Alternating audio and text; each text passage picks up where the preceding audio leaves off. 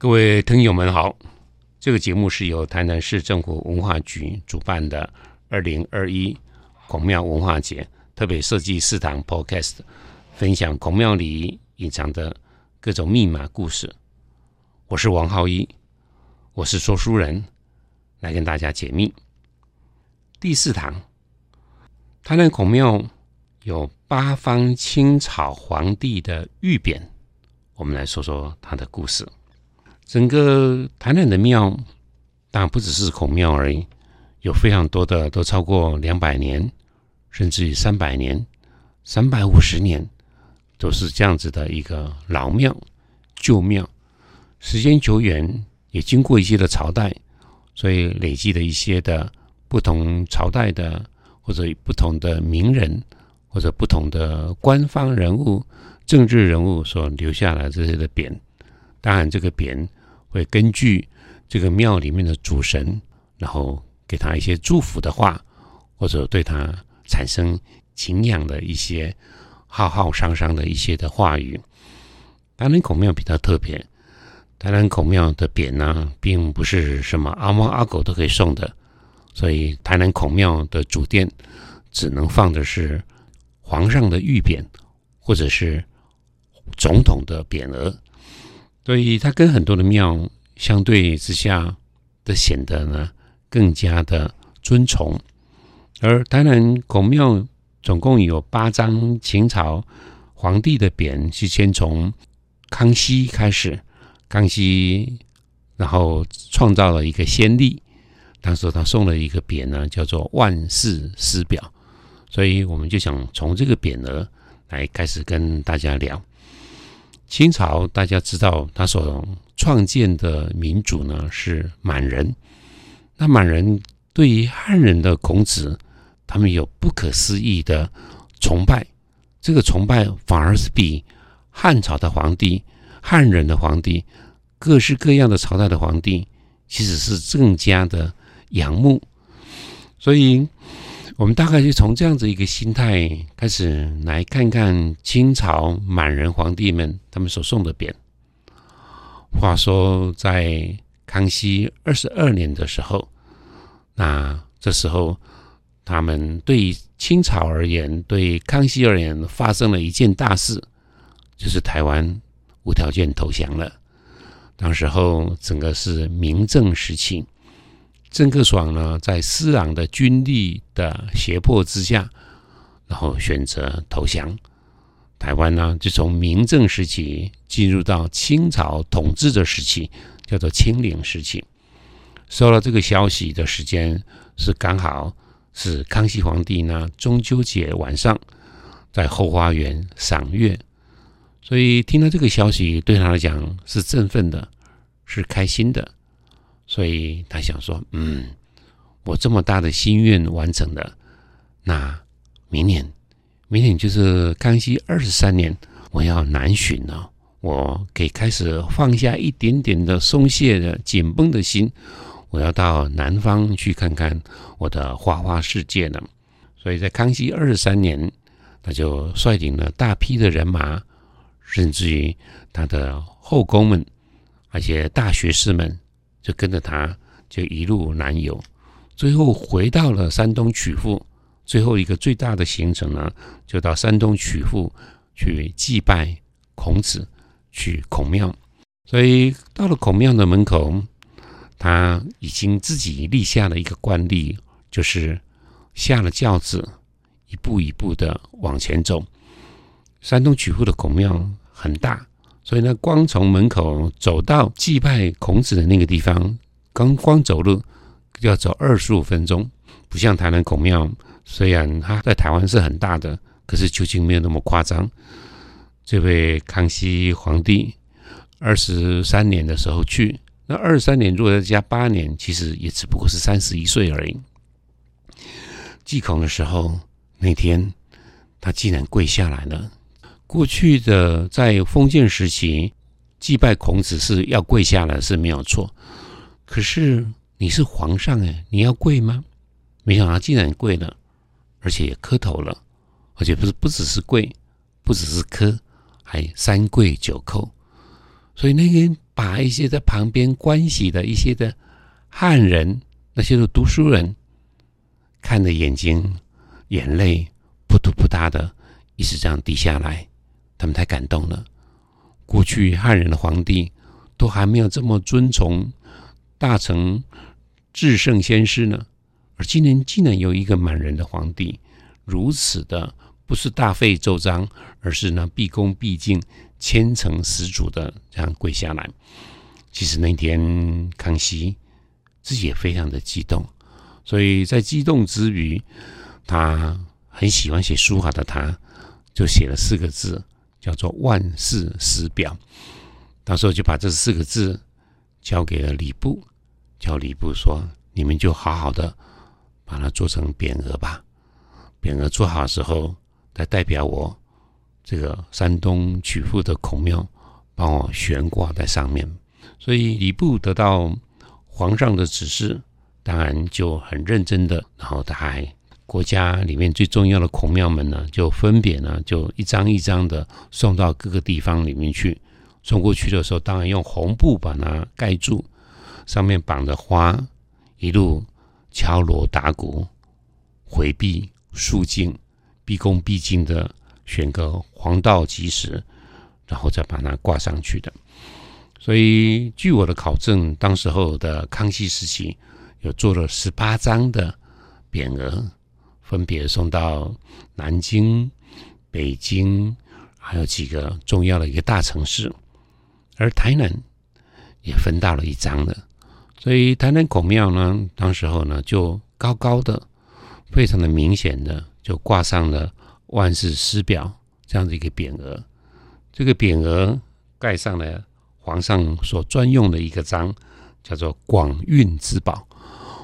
广州的广，运气的运，然后呢，这样子的表，那个里面有汉字，也有满文，就直接就挂在那个整个呢，这匾额上面呢，很明显的可以看到都被雕刻出来的，而整个呢，这么大的一个匾。四边的框框呢，上面呢就雕琢了呢九条龙，啊，每条龙都有五个爪子，象征了这是九五至尊所送的这样子的一个玉匾。台南孔庙，你大家可以想象，在那个年代，然后就高高的挂上一个唯一的一个匾额，在那个地方了。当然，随着呢皇帝的整个的。生死新的皇帝一个一个上来，那接下来呢就是雍正登基的。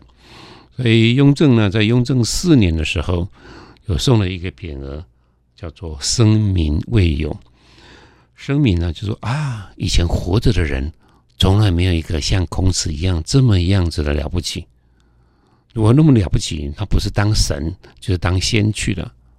那竟然还一个。还活生生的活了七十三岁的一个这样子的大学问家、大哲学家，然后呢，真是不可思议啊！所以叫做生民未有。乾隆接下来他登基了，他登基的时候他二十五岁。那乾隆呢登基的第二年就是乾隆二年，但他也赶快把匾额也送来了，也送到台南来了。他写的四个字。叫做与天地参，那那个参其实正确的读法叫做三，参考的参，可是它代表的是我们开支票的时候不是要数字要大写吗？写到三的时候就写参，写那个字叫做三。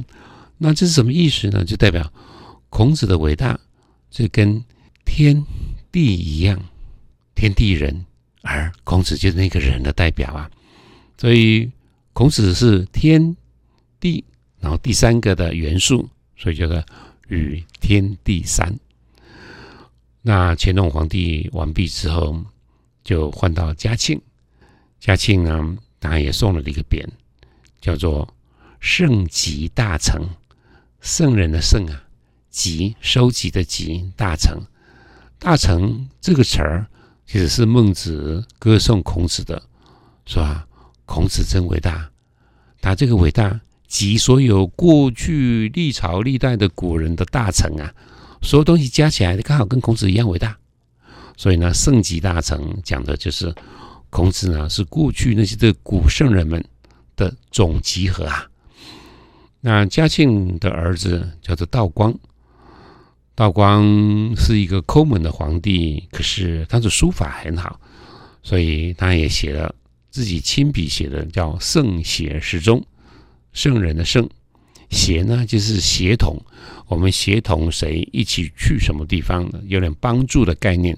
时时间的时，中间的中，我们最近不是很有名吗？叫什么什么时钟？哎，就是这个字。这个整个的时跟钟呢，我们必须要稍微花点学问来跟大家讲。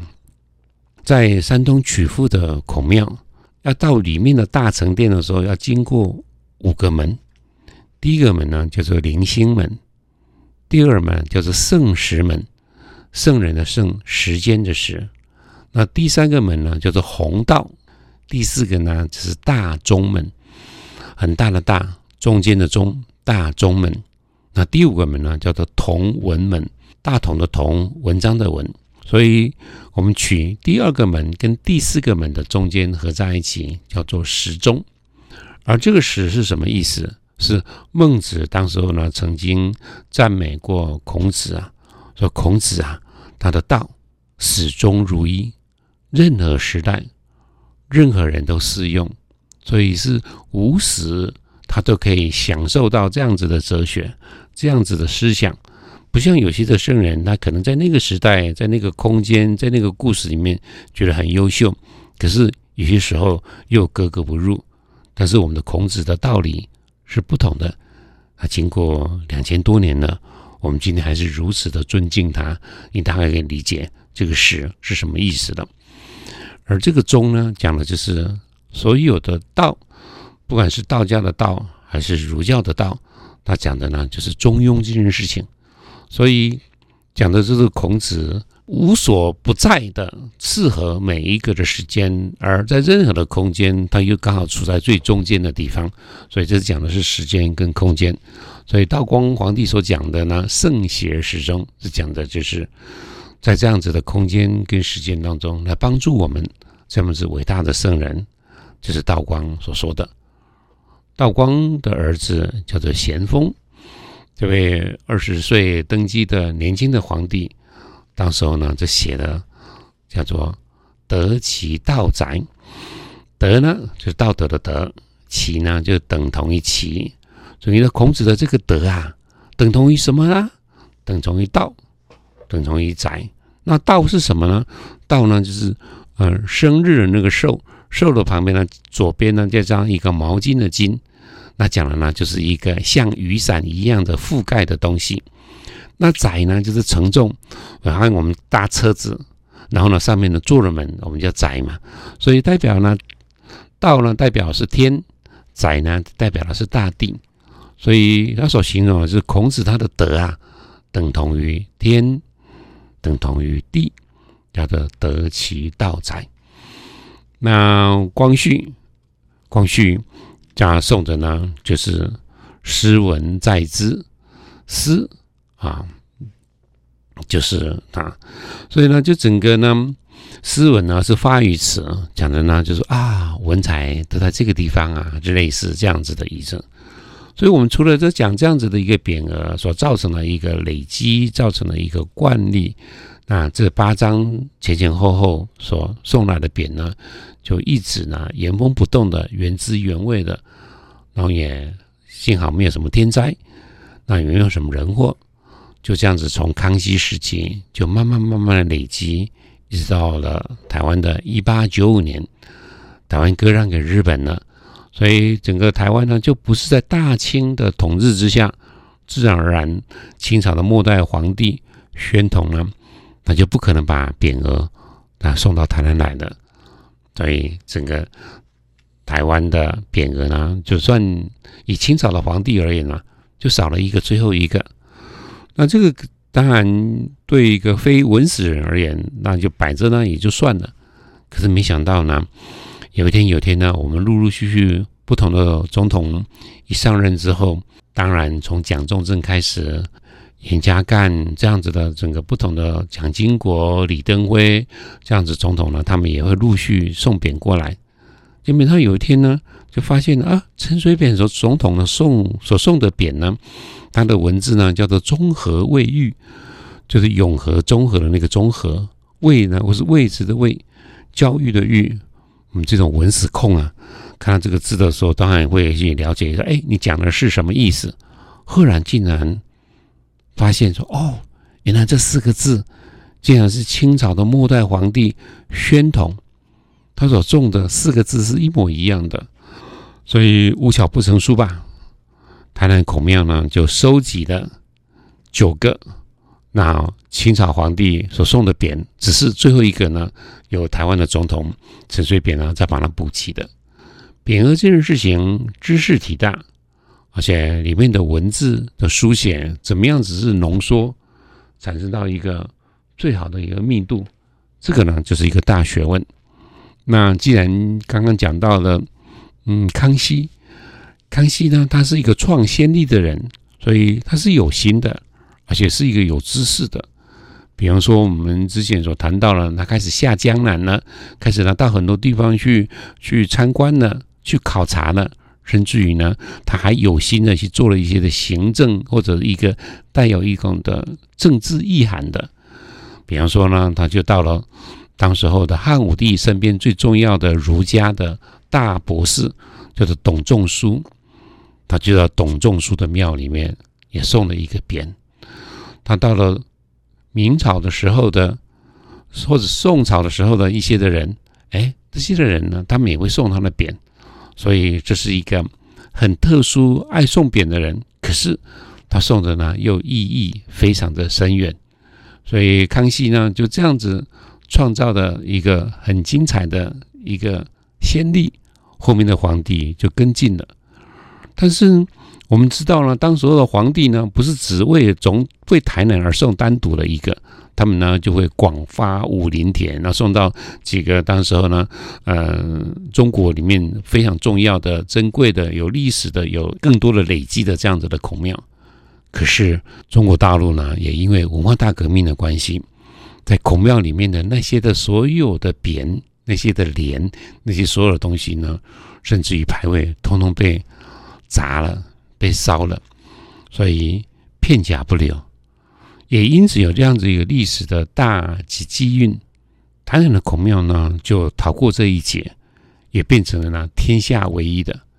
所以这个事情就变成了从一些的厄运当中又找到一个新的。一个苗，那这个苗就是在台湾，就在台南，就这样子非常的珍贵，被保护起来的。所以各位，如果你到台南孔庙、到正殿里面去的时候，请你不妨抬头看看这些不同的皇帝所送的匾，它的文字、它的字的意涵。我们今天呢就说到这个地方，谢谢大家。